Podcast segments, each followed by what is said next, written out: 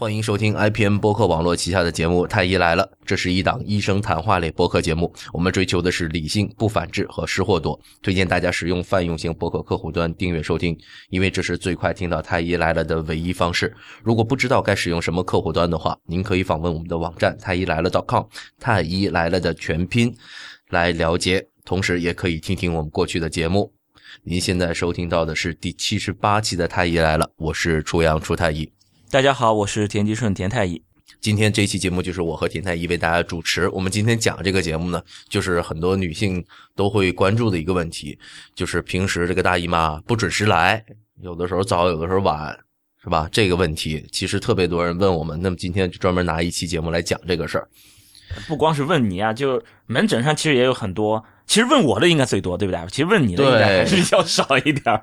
对，没事。一般不问我，对，对，要问你那就出太医这个月没来，你你心里咯噔一下，怎么搞？这个月没来是吧？谁的？是，我回答是臭男人，这就是臭男人，你就不能这么讲，对不对？这一看就是想要想要把把人家踢开的这个意思是吧？还问谁的？啊，我我我是那么生活那么检点，不要乱说。呃，好，言归正传，有有。我想问一下，就是他们门诊都怎么问你？你你觉得就是这个事儿是不是一个特别高发的事儿？呃，这个，呃，怎么说？就是因为这个事情来看病的或者来咨询的人很多，但事实上这个发病率远没有来来看病的那个那个发生率高。哎，这里面就有问题就有意思了。也就是说，其实来看病的、来咨询的这些人。不一定真正属于医学诊断上的那种月经不调，对，不是这种所谓的月经失调。月经失调是什么？就你先得知道正常月经，正常月经每个月来是吧？而且有来得得有干净是吧？你不能这一个月里边老是老是有血是吧？然后这个量你得有一定的量，然后你来月经的时候不能特别不舒坦，嗯，总是就这是一个正常月经。你不是正常月经，不是像这种正常情况下这个月经，那才叫月经失调。那顾名思义，我们说叫月经一个月来一次，但实际上，哎，对，但这个不是说，这一个月是一个非常，就是一个非常概略的一个一个表达方式。对，具体来说，从这个妇产科角度来规定正常的这个范围，这一次月经周期是多少天？你前后一个礼拜都没问题。你二十八天算一周的话，那你前面一个礼拜二十一天，后面一个礼拜三十五天都是正常的。就你每隔二十一天就来一次，每隔二十一天来一次，其实也是正常的。嗯，还有一种情况就是这个星期呃这个月是二十七天，下个月是三十五天，再下个月它有二十五天，有可能也是就这个其实不算是很好的，不算是很规律的月经，这个可能是有问题，就是你的排卵可能确实是有问题。对，你看他这个情况，他是他每一次的月经周期，他都在这个正常的月经周期这个数字里面，但是他每一次。都不太准，对，这这就有问题，就是这个时间的长短，绝对长短可能并没有你想象那么重要，更重要的是它的规律。嗯，就是不是说你比如说我二十八天，二十八天，那这是这只有二十八天来的才是正常的。要这样的话，那么真正月经正常的人就不多了。那你三十天的也是正常的，三十五天的也是正常的，二十二天的也是正常的。我每隔二十二天我就要来一次，那。那也是没问题的，那你别这个月二十一天，下个月三十五天，哎，这可能就有问题了。那有一些人他其实特别规律，但是他每次周期就是比这个正常的稍长一点，比如说他就是四十天一次，但是特别规律，那也可以特别规律，四十天有可能你也就是这种个体差异，就是你比方你长成姚明这么高，对吧？那你我我算你是不正常吗？那其实你也正常，就是你特别高，对吧？坐着跟人站着似的。对，所以这刚才提到的这个数字，并不能作为一个绝对的判断标准，那还是应该是以这个规律的月经周期来作为判别标准。对，就是你要月经周期要规律，然后这个经期要规律，就是出血的这这个天数，嗯，你你不要这个月呃是三天干净，下个月七天干净，又赶又赶一个月一一天就干净，那这也是有问题的。那剩下那些来看的。但是被你说啊，它其实是一种伪的月经失调的，那这种情况都往往是哪些情况？往往是什么？往往是我们临床上叫不规则阴道流血。就是说确确实实是出血了，但是这个出血并不是月经，所以说很多女性就把阴道里面有血出来就把它叫做月经，她的这个月经指代的就是阴道流血。嗯，他说是阴道流血，而这个血的来源是不是阴道呢？那就是从阴道里面流出来的，但是它从哪里？是从子宫里面流出来的，还是从宫颈上出来的血，还是阴道壁上的血？这个他不管，他知道这个血是从阴道里面出来的，然后只要是从阴道里面出来的血，那么我就把它称为月经。所以其实这种不规则阴道出血，反而倒是影响引起我们的注意，应该去查一查它真正的来源是什么，而不一定说啊，它不是病，它是可能是一种疾病。对，确实有可能是这种，而且不规则阴道出血这种疾病，其实怎么说，这是种症状，这是种症状。很多疾病可以表现为不规则的阴道流血。嗯嗯，不过比方说宫外孕，呃，这是最需要我们去鉴别的不规则的阴道流血。还有一些，你比如说宫颈癌，宫颈癌也会有不规则阴道流血，而且它这个不规则阴道流血呢，会有一些诱因，这个诱因很常见的就是性生活。嗯性生活之后发生阴道流血。这个阴道流血虽然这个血是从阴道里面来的，但是它来自不是来自子宫里面，不是来自宫腔，而是来自宫颈。嗯那有些人也觉得，哎，有过性生活之后有阴道流血，他觉得，哎，怎么这个月的月经来的这么早？他来了，他说我这个月月月经不对了，来的早了。你在问他病史，其实他是前一天有过性生活，相当于是性生活之后的阴道流血，这又是另外一码事。但是很多人就会把所有的这种阴道流血全都归结到这就是月经，我把阴道里面出血这件事情就叫叫做月经，那么就好了。那这种月经失调，这种所谓的这种月经失调，其实就不是真正我们临床上叫做的这种月经失调了。对对对对对。嗯，不过你看，我们平时说宫外孕哈，呃，不是说那个宫宫颈癌，我们比如说在写病历的时候，呃，无论什么科都会会问到，只要是女性都会问到这个月经史。然后，如果一个绝经的妇女，就是月经已经不来了很久，突然间出现了这个阴道不规则流血的话，会引起我们的高度重视。但是如果说她没有绝经的时候出现这个问题，很容易被误解成是一个月经失调。对，这种是很就就把它当做当做月经了。而且你比如说宫外孕有一个怎么说也不是也算是个特点吧，就它经常会怎么样，就是在该来月经的时候，它给你出点血，真的是这样。嗯，你说的是宫外孕还是宫颈癌？宫外孕，宫外孕，宫外孕，宫外孕，或者是这种流产、先兆流产、怀孕之后先兆流产，它就是会在差不多该来月经的这段时间，比如说你月经二十八天，哎，它在三十三四天、三十四五天，这个时候会出一点血，你会觉得哦，我就是月经这一次稍微推迟了一点吧，嗯，对吧？就就就完完全把它给忽视掉了。所以这个迷惑性很强。很强很强。所以说，那那个宫外孕，我们教科书上很典型的叫个三联征嘛，那个呃停经、腹痛、阴道流血啊，这这是宫外孕的这个呃表现的一个很典型的叫三联征。这个三联征里面，如果你比如说月经周期三十天，我在三十二三天的时候出了一点血，然后这点血可能一直就不干净，这其实就是我们说的停经有阴道流血，可能还没有到腹痛。那在有些人看来，哎，我三十天来月经，现在三十二三天，就推迟了两天嘛，然后就来月经了嘛。他就把这个就把这个停经就给过去了，然后又因为他把这个出血当做月经了嘛，所以他就不不觉得这是出血，这个三联征一下这两联征就都没了。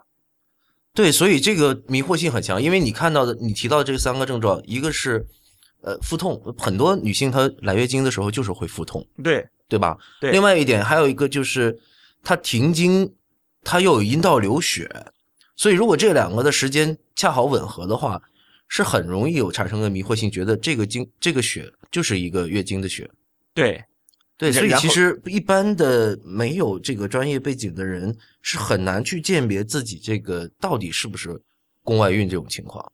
对，所以说我们在临床上就看门诊的妇产科医生都有这么一根弦儿，你只要是育龄期女性，有过性生活，来查月经失调的，一律都要先验一下有没有怀孕。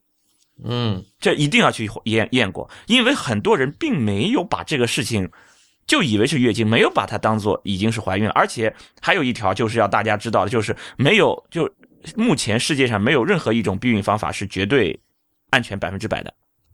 嗯你你任何避孕方法都有可能避孕失败，那你避孕失败，怀孕了，那么就有可能是宫外孕。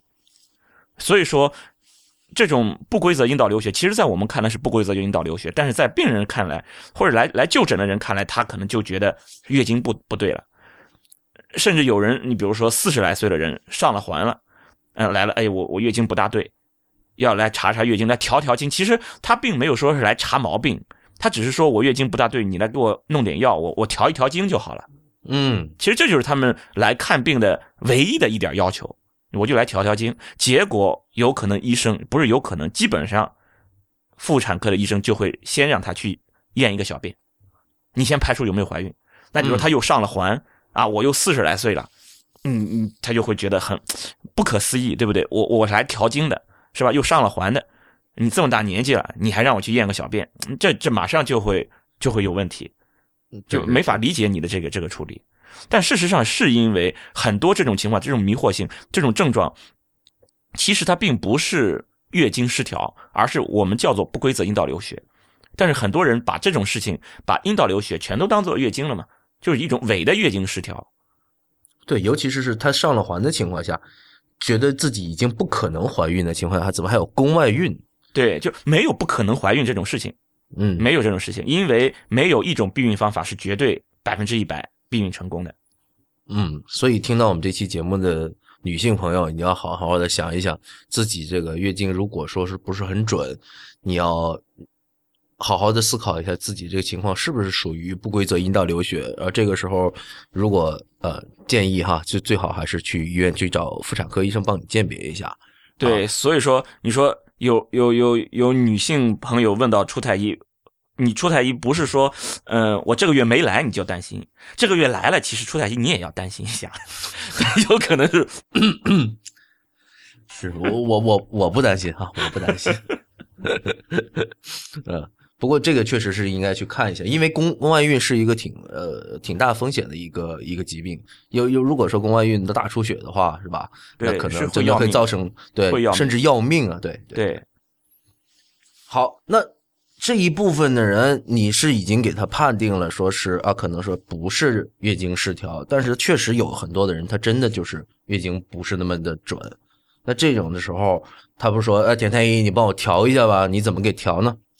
嗯，这也要看，就是我们先排除那些不规则阴道流血，嗯、就是那个其实不是月经失调啊，嗯现在确确实实，比如说人家都是呃那个三十天来一次月经，结果这一次三十五天了，月经还没来，哎，这个有可能的，嗯。嗯，如果确实是没有怀孕，排除了这些情况，只有这偶尔这一次，要么你可以等他一下，要么可以等他一下，要么医生可以给你用点药，让你这次月经来，之后可以不做任何处理，你再继续观察，因为你只有这一次了，对不对？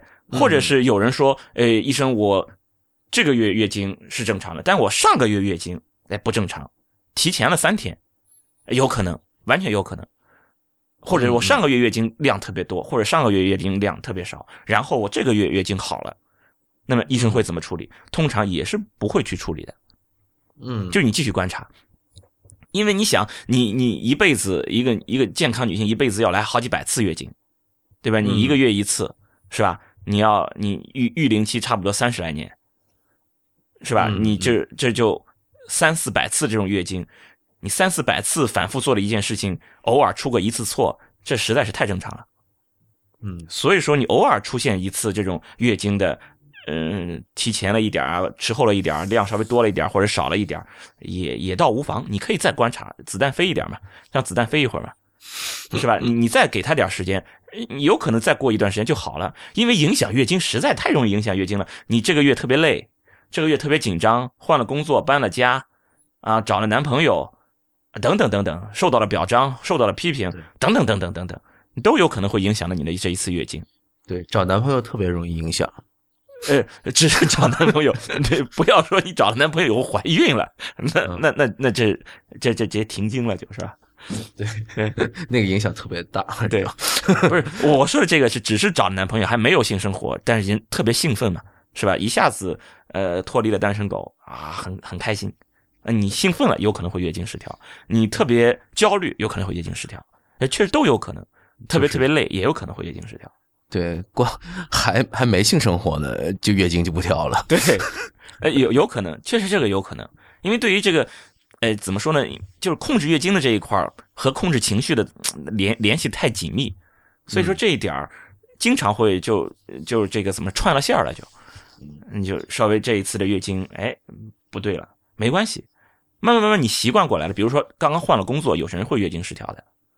你比如说，我们有同事一直在值夜班的，然后科室到了另外一个科室了，不值夜班了，月经失调了。所以，所以月经失调别别老赖那个值夜班对 他不值夜班了，对，一下给空下来了，哎，月经失调了。然后你你再过一个月，哎，习惯这种不值夜班的生活了，哎，马上月经又好了。对他，他其实就这样。所以说，月经失调不是说，哎，有过一次月经失调，赶紧给我弄点药。啊，调经养颜是吧？嗯没没没必要，没必要。你就先先可以再再再看一看，再再观察观察。嗯，哟，你的业务范围挺广的，除了调经还能养颜呢。那当然，呃，这个这个月经这个东西真是，经常呢这这广告语嘛，调调经养颜，调经什么排毒养颜，反正就就总是这些东西都是都是都是合到一块的嘛。因为有一种说法特别特别的那个，特别特别的流传特别广，就是月经就是排毒嘛。哦，这个说法真特别多，所以说经常就是有人来看毛病，其实他一点事都没有，只不过他知道了月经就是排毒，然后和小姐妹们聊起来，发现哎自己的月经量比人家少，他就很担心，他担心自己排毒不够，对，会有毒积在身体里面，还有会很紧张，嗯，就赶紧来看医生，就是说我这个月经肯定是不对的。我不是一次不不排毒，排毒少。我来月经以后，我就排毒就是比别人都少。我这样一直要积在这里就会很危险，他就很担心，就希望医生怎么给他弄点药，让他多排点毒。好，下次让他月经量一来来跟雪崩似的。对，其实，在那他过瘾，排毒排过瘾了。对，其实，在临床医生这里，相比起月经过少来说，月经过多是关注更多的。对，到时候月经过多都搞到贫血了。对，很多会会这样，就月经过多，以以以至于到了贫血。就是如果说这个经血都是排毒的话，你应该把它收集起来，然后你要下毒的时候是吧，就可以用一下。那你下毒一般都要无色无味的，你这样一弄，全都是红的，红护士吓死了啊！放西瓜汁里面吧。坏了，这一期我们应该放到夏天，放到夏天去看看大家谁爱喝西瓜汁儿啊。他太污，不好意思。那个说 说言归正传，说你这个给人家调经养颜的时候，没没没，别说话说清楚，我没给人家调经养颜过，没没调经养颜，就调经的时候，那你一般是只用药物呢，还是有什么其他的不用药物的一个手段？不用药，上弦吗？或者有什么有什么？按钮啊似的之类的，你你你，如果真的要调经，就是月经真的有问题了，用一般也就用药，就妇产科医生用药用的最最熟练的最溜的，其实就是避孕药，短效口服避孕药，不是那个什么毓婷啊这些啊，嗯嗯，不是那种事后紧急避孕药，短效口服避孕药就是一天吃一片吃一片，然后连着吃二十一天，就那个药，就这个药，很多这种所谓的月经失调调经就用这这种药，啊。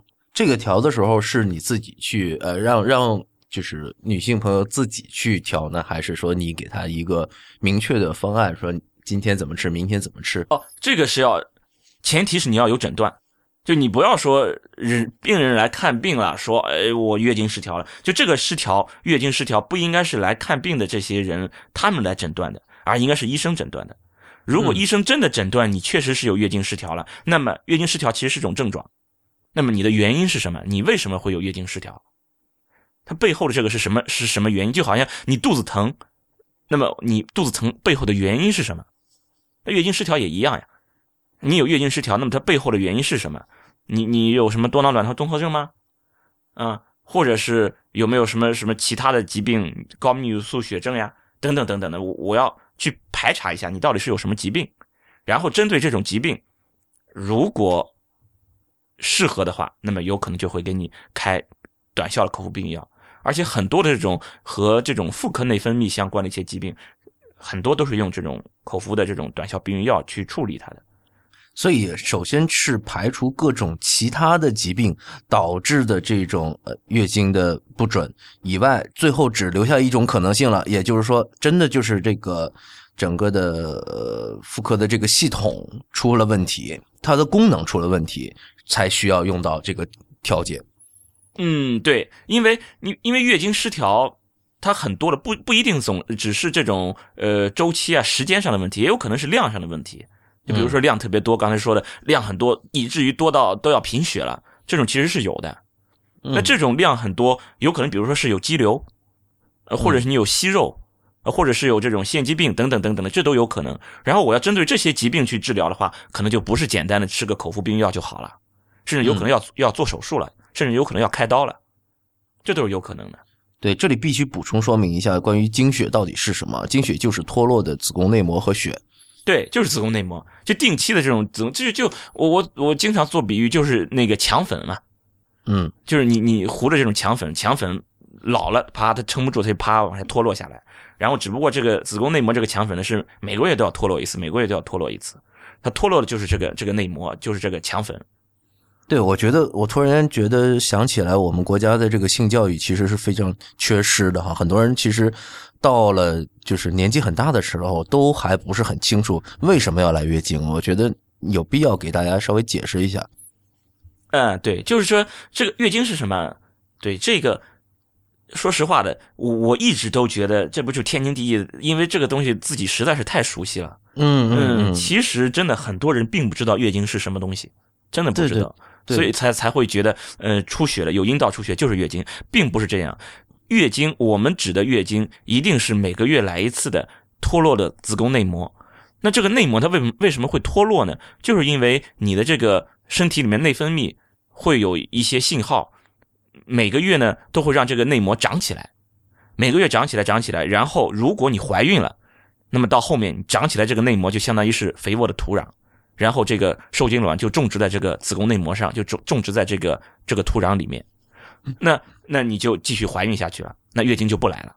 那如果你没有怀孕，没有这个种子种在这个上面，它每个月增增长起来这个子宫内膜没有接受到这些信号，说我要怀孕的信号没有接受到，那怎么办？它就直接给你脱落掉，就这些就像掉墙粉一样，它就脱落掉了。脱落掉的东西怎么办？通过阴道流出来，然后因为因为这些内膜脱落下来，支撑内膜的有一些血管也就破掉了，会有一些血流出来，就这样，每个月一次，每个月一次。就相当于是每个月我都要，就是准为了为了怀孕，子宫就是怀孕的机这这么一个一个场所嘛。就是我为了那个为了怀孕，然后每个月我都会把这个土壤先都全都培养起来啊，施好肥，嗯，那个这个厚厚的这种土壤都先都先搞好。如果有种子种进来，好，我就开始生根发芽；如果没有种子种进来，土壤就不要了，全都流掉。嗯，所以这个就是月经。所以这个育经呃育龄妇女啊，其实是在时刻准备着的，时刻为这个对时刻为这个怀孕做准备的。然后我们把这个子宫内膜就比喻成像墙上面去刷墙哈，我们一直刷墙刷的很厚，但是不能一直让它厚下去啊，是吧？否则这墙越来越厚了，不是墙最后变成那个长城城墙了，是吧？嗯，那那对，那他到一定时间说哦，这个月对啊还是单身的啊，那算了，那那我们把它刮掉，咱们咱们重新再来。是吧？所以这这一个周期呢，就被人定义自己就从这个进化的角度是自己的定义成了一个月，是吧？那么好了，以每个月呢就把这个墙都刮掉一次。哎，不是刮，你这样刮说说的好像会会让人害怕。对，自自动的，自动的脱了啊，撑不住了嘛，太厚了，太厚了。不是不是你进去刮的，对我知道。对 对，不不要让大家产生哎呦好可怕，月经好可怕，要把它刮下来。没有，它自己撑不住就掉下来了。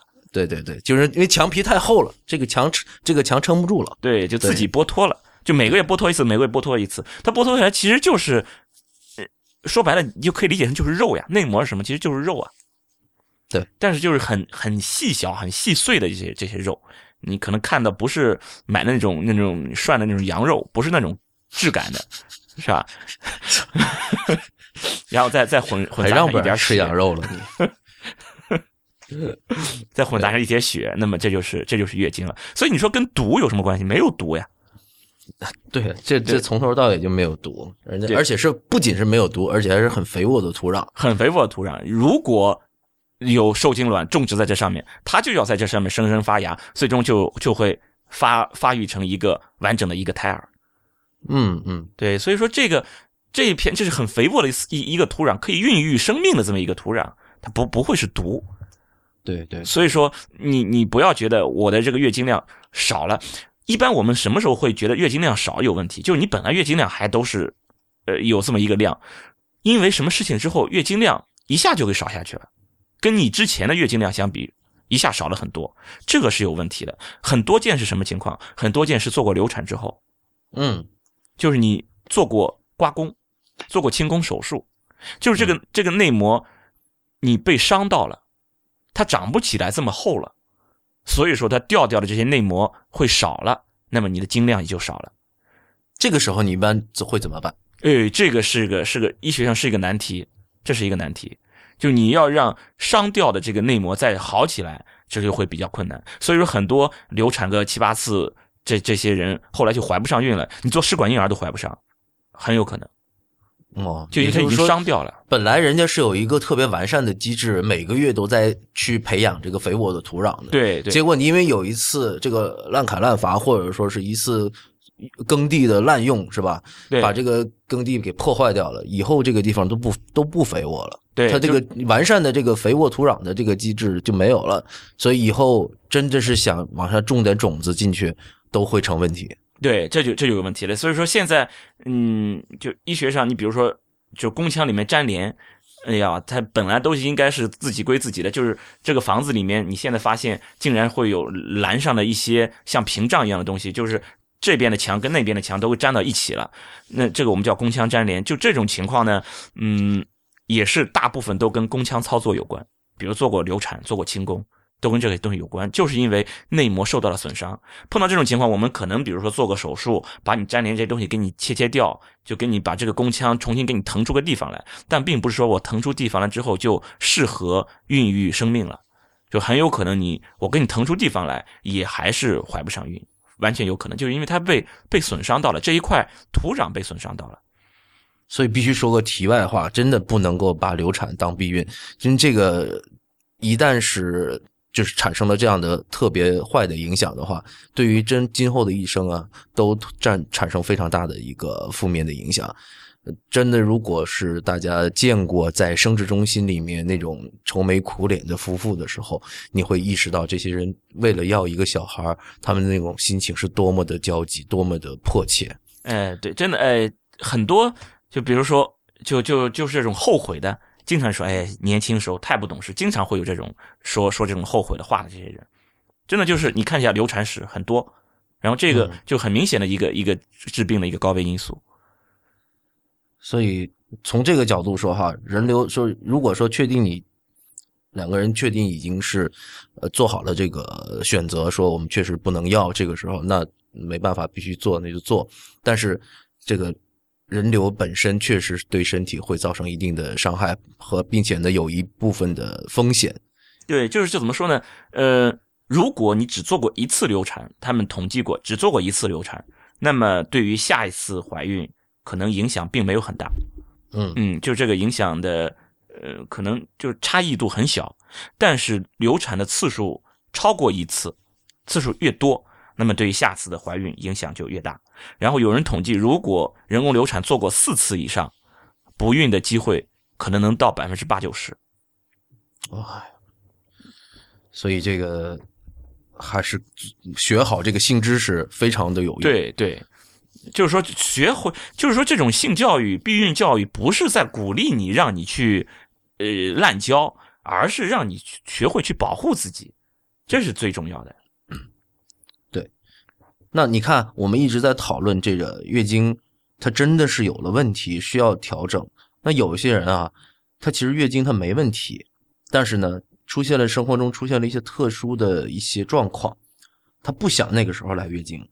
比如说，他有一个他是运动员，他要参加一个重大的赛事，那他觉得这个来月经特别不麻特别麻烦啊，不方便。还有比如说，要高考了。对考试的这种小姑娘很多。对对对对对，因为可能有些人他痛经是吧？对对对，就来月经，而且很多人有这个呀，就是经前期综合症啊。我们之前有一期专门讲过这个事情。PMS 对 PMS 嘛，就经前期综合症，就有尤其是这些小姑娘，嗯，就是呃，就是上上学、读高中、读大学的一些一些小姑娘，呃她们来月经之前会有这种这种症状，然后正好又赶上很重要的考试，差不多就在那几天，她们就会很紧张。所以说这种要求很很多，什么要求？就是希望把这一次的月经往后调，我我考完试以后你再来，会有这种要求。那一般情况下，这种这种事情也是我们也常用的药，就是短效的口服避孕药。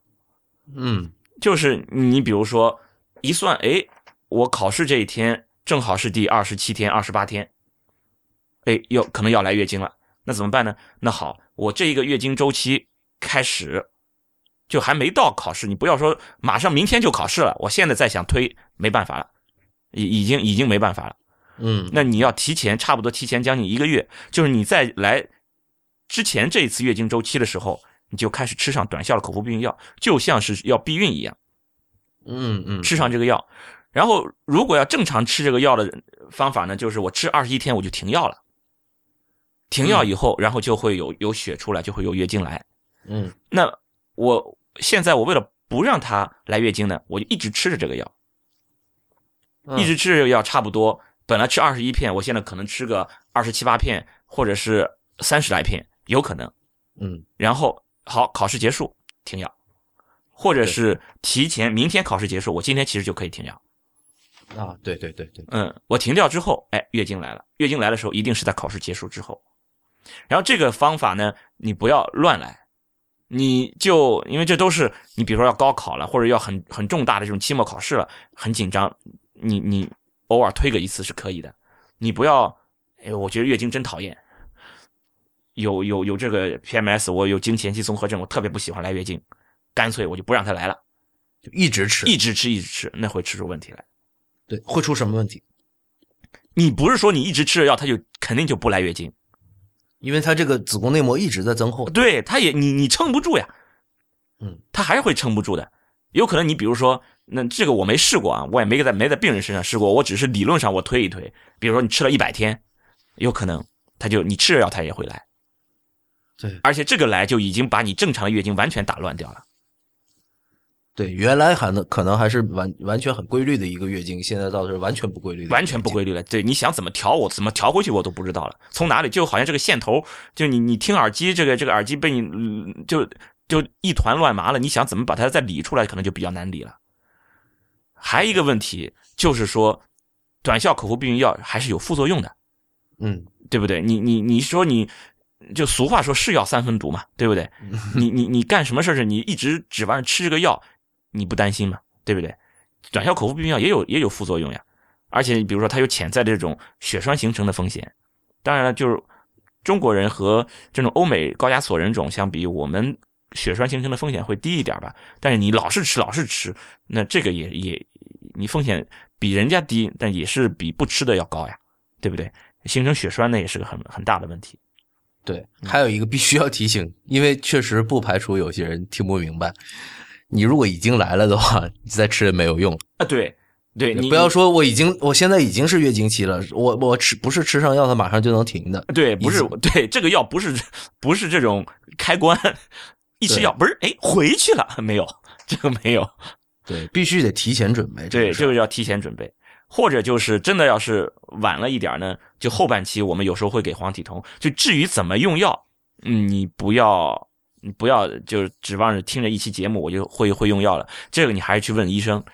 但是这里要提醒大家的就是，如果你真的算一算，哎，这个时间好像真的是要要来月经了，你最好提前差不多一个月，你就要准备这个事情，而不要临近，哎，我下个礼拜就考试了，我这个礼拜开始，你可能就晚了，可能就用药就已经来不及了。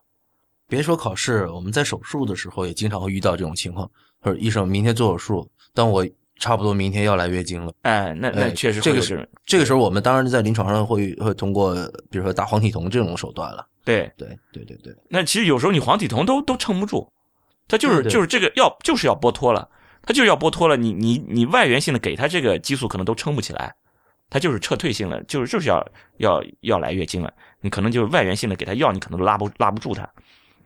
是，所以真的要做手术，比如说有一个择期的手术要做，比如说呃鼻子的或者身上呃有一个什么呃良性的肿瘤要切的，这个不一定要是呃非得要今天做的。那你如果说是遇到月经期，你就是去避开它就算了。但如果说是避不开的话，一定要提前跟医生说，说我我月经期是什么时候，那可能会来月经，那医生一定会帮你准备的。否则的话，在月经期做手术还是呃就是会。医生会有一些呃，会有一些担心。对，就是这种凝血凝血系统的，就是凝血功能还是会产生一点变化的。对对对，虽然说这个事情呃现在还有争议，但是基本上呃从手术科室的角度说啊，手术医生还是尽量避免在这个经期给女性做做手术的。对对对，还有一些女生哈经常会说啊，健健身的不要健身太猛啊，健身太猛这月经都不调了。对这个一点，天太医你怎么看？会的，会的。健身太猛了，确实是会月经不调的。嗯，就是这个就就相当于呃类似这种太累，因为这个你怎么说呢？健身太猛，其实相当于你的生活习惯习惯的改变，你的这种生活习惯的这种骤然改变，确实是会影响到月经的。而且他们有这种那个叫什么研究的，呃，他研究的这个倒不是。单纯只研究健身，他研究的是减肥，嗯，就是说你如果减肥减的特别猛的，月经是会造成月经失调的，甚至有些人会闭经的，而且这种情况我们临床上也经常会碰到，也都是些小姑娘，因为这种就很爱美嘛，十八九岁啊，就刚刚上大学，就这些小姑娘经常会有，就是一下减肥减的很很厉害，她这个已经已经不是这种瘦了，就是她其实本来并不肥的。他其实其实只是觉得不想让自己再胖，他其实已经不肥了，还是要减，这种有有问题。再一个就是确确实实本来体重是有点超标，然后他减的太猛，这种也有。而且你如果要想减肥猛，一般只是靠这种健身可能都不一定够，你可能还要节食，有可能。嗯，所以说这种体重的一下一下降低，这个是会影响到月经的。以前看这种健身的比赛哈。一般，我们首先要知道一个常识，就是女性的体脂的比率是比男性略高的。高的，对对。那么我们一般看男性，比如说一些特别优秀的健身运动员，他这个体脂可以降到百分之五，甚至更低。然后他身上的这些浅表的血管都能清晰的看得到。但是有一部分女性的这种健身运动员。经常出去比赛，你也看到他那身上的那个肌肉的线条特别的清晰，甚至有的时候看起来啊，这个跟这个男性的这个体脂已经差不多了。那肯定比我体脂那个比例要低。呃，对，对我。我反正我反正没测过你体脂，估计你有二三十吧。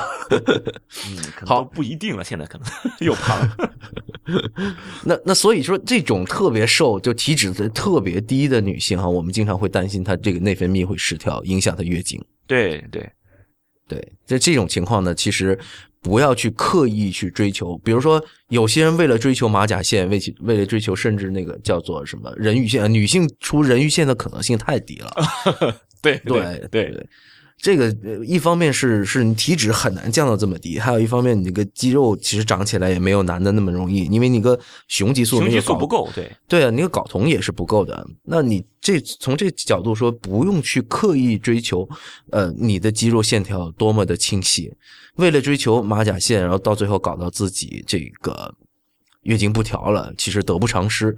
我们追求的仍然是一个健康的生活方式，然后身材比例各方面比较好，然后身体健康、心肺功能好，这些是我们要追求的，而不是说非得要有一个马甲线你才叫叫健康。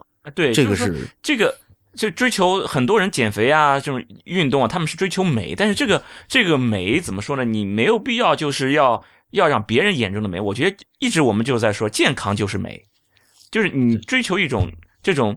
身体的这种健康，那你比如你很胖，那个体重指数很高，这种你已经是不健康了。所以说我们说这种是不是美的，对不对？但是这个体重指数不是说只有一个点，它是一个范围的，你在这个这个范围之内其实就可以了。然后你的这个这个运动，你的这个运动的目的是什么？我觉得运动的目的不是说练腱子肉，是吧？不是去练人鱼线，而是说是使自己的身体处于一种健康的状态。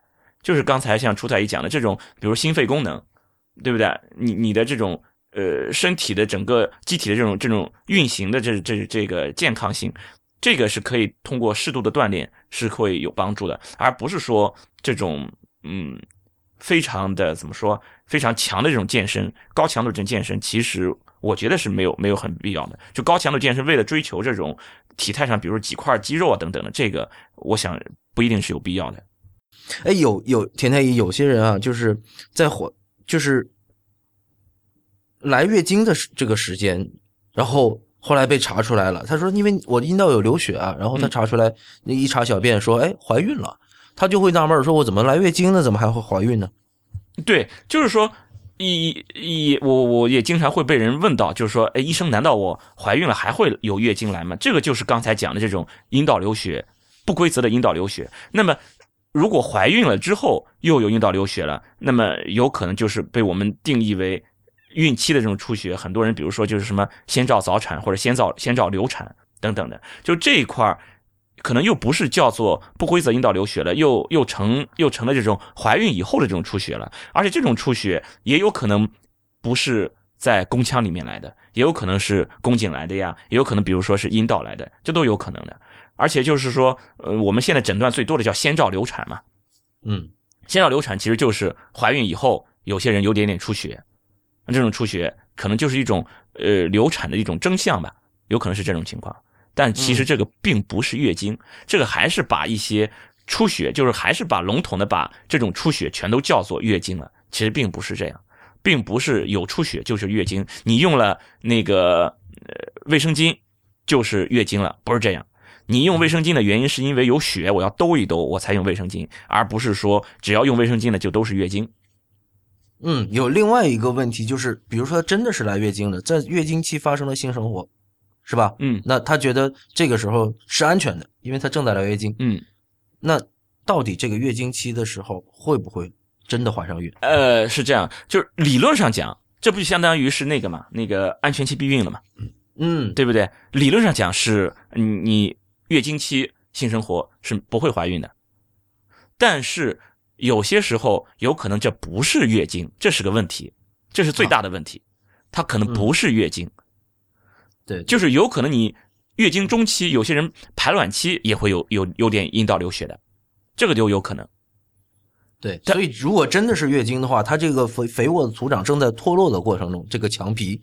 是吧？对，那确实这个时候是不具备一个种子种植的这么一个条件的，所以这个时候能怀孕的可能性确实就理论上是对，理论是是不会怀孕。但是关键问题就是，确确实实你知道这真的就是月经嘛？对对，嗯。上一次和张征医生讨论他们那个乳房保养，那人家美容院里面还有一种卵巢保养。哦，对哦，卵巢保养这个好像有，还有还有推精油嘛。啊，对对对对，好像滑头很多很多，就是这种保养，就是我我其实挺不明白的，就是经常我们很多人就没事儿给自己要，比如调理一下，没事儿给自己调调经，然后没事儿给卵巢保养一下，最终就是找出来事儿，然后去去要去要去治疗了。就这种卵巢保养，真的我们也也碰到过，因为这种卵巢保养推的精油呀等等，用了一些一些药里面，其实很多都是含有含有雌激素的。嗯，真啊，真的，它不是推普通的油啊，对，它其实很多是有是有激素在里面的。你如果说他好好的就是给你按摩一下嘛，我也觉得无伤大雅。你要如果真是乱用药，我觉得这有点伤天害理。真的，它里面其实就是有些有些激素成分在里面。嗯，你你想想，按摩为什么就能把卵巢给保养了？哦，它目的就是很多人很多女性她要卵巢保养的目的是什么？就是让自己呃什么叫青春永驻。是吧？就是让自己一直就是那么年轻，呃，那么漂亮，年轻态。对，就是这样。然后卵巢，因为都知道要要绝经啊，绝经以后人就老了呀。啊，都说你比如说，很多人担心自己经二十一天来月经，人家二十八天来月经，那人家三个月经周期，我就要四个月经周期，是吧？是不是就老得快？对不对？这很多人其实担心的是这些东西。其实这个东西跟你老的快慢没有什么关系。这个老跟你这个月经其实是。不是不是一码事儿，你的 这个老是机体整个机体的一些一些运行过程中的一些一些表现，而这个月经只是你的呃怎么内分泌这一块的一个表现而已。对，因为这个有一个这么样的一个理解，其实说起来很很迷惑人的，就是说女性的这个卵子数量，她的一生当中是恒定的。嗯，对，对，这个大家是知道的。那有人就觉得，哎，如果说我这个月经周期如果时间更长一点，呃，更长一点，对，应该更长一点，那是不是我这个整个的这个青就是青年轻态的这个时间就会长一点？对，就是他就是因为他把这种绝经以后就定义为老嘛，我我怎么样算老？绝经算老，我只要还来月经，我就不算老。所以你如果是教人家把这个月经期延长，人家真是把月经期全都延长到五十天，那可就麻烦了 对，有有些人就会觉得我月经时间长一点，哎，长一点就长一点吧，对吧？啊！长一点是好的，长一点是好的嘛，哎，短的就会很害怕，就老得快嘛。其实不是这样，就是你不是说你这一个月经周，比如说说好，呃，六六三百六是吧？一个女性排三百六十个卵子就结束，哎呦，那就害怕了。那我真希望我一年排一个，是吧？一年排一个，我还能多活，我能活三百多年，是吧？不是不是这么说的，其实它它是嗯。就是一出生以后，你的这个最基本的这些能够被动员的这些卵卵子是是恒定的，其实就相当于是储备军，这个储备军是恒定的，比如几十万颗，然后呢，我每个月动员起一颗来，是在几十万颗里面动员出一颗来，所以说你要放心，你的这个可以被动员的这个虽然它是恒定的，但是这个量是很大的，好几十万，这个你不用担心，嗯，它总是够的。呃，你你即使月经周期短一点，月周期短一点也没关系啊，对吧？我就多排几颗嘛，我我的这一个生命里面，我比别人多排几颗嘛，我我总是还是够的，啊，你这个恒定的这个卵细胞，恒定的卵子是被动员的这个，就是童子军是是恒定的，但是每个月你你可以就是你排卵的这个总的这个次数，你可以比别人长，这都没关系，而且还有一个就是说，并不是说你只要来月经，你还就年轻。对吧？有些人月经可以来到四十八九岁，来来到五十二三岁也都有可能。你你其实这个年龄，你你怎么说？我就说你已经老了，可能有些人就要就要抽我抽我嘴巴子是吧？你才老呢，你全家都老了是吧？但但事实上，其实你四五十岁这个年龄，你跟二三十岁比，你就是比他们老。对，那些美容院里面特别喜欢用的一个噱头就是说卵巢早衰。哎，我们按了按照我们这样的一个治疗方法之后呢，你这就可能缓解你这个卵巢的早衰，让你晚衰一点啊，对，让你这个变满呃变老的这个时间呃推迟了一些。那那那其实是没有这样，其实卵巢早衰是一种疾病，你想想你得了卵巢早衰这种疾病，到美容院肯定是治不好的，啊，对不对？你如果真的得了卵巢早衰，治不好，那如果你没有得卵巢早衰，为什么要治呢？对不对？你不就是一个正常人吗？健康人吗？所以它其实这种呃这种按摩推油啊这种方法是没办法去治疗这个卵巢早衰。没有办法，对于这个整个的卵巢的健康和寿命也是没有任何影响的，所以真的指望指望去美容院来解决你的妇科问题，大家就别这么想了。对，为它为什么？就是说，因为卵巢是干什么的？卵巢其实它就是分泌雌激素、孕激素嘛。然后你雌激素、孕激素多了呢，皮肤会弹性好一点，对不对？皱纹会少一点，光滑程度好一点，对吧？你就看上去会年轻一点。所以说，他会很看重这个卵巢这个器官，然后会给你稍微嗯弄上一点这种激素成分，然后是让你感上感觉上去，哎，是人好看一点，年轻一点。其实就是在就是用点小把戏嘛。但事实上，你支撑你这个。呃，衰老呀，不是支撑衰老，就是你的这个实际的年龄这种衰老呀，健康的这种情况，不是仅仅一个卵巢就可以搞定的，它只是其中一个器官而已，对吧？整个要来月经、控制月经的是一个轴，我们叫做它有有有下丘脑、有垂体等等的，就是很多控制它都在脑子里面，都在你的脑袋里面，都是你这种呃脑子里的一一一一部分。由它们来分泌一些一些激素成分，然后再去控制卵巢。所以你只是对着卵巢使劲，可能都没用。你要是它要能推拿到你的脑袋啊，把你脑袋推拿一下，哎，这个没准就有用了。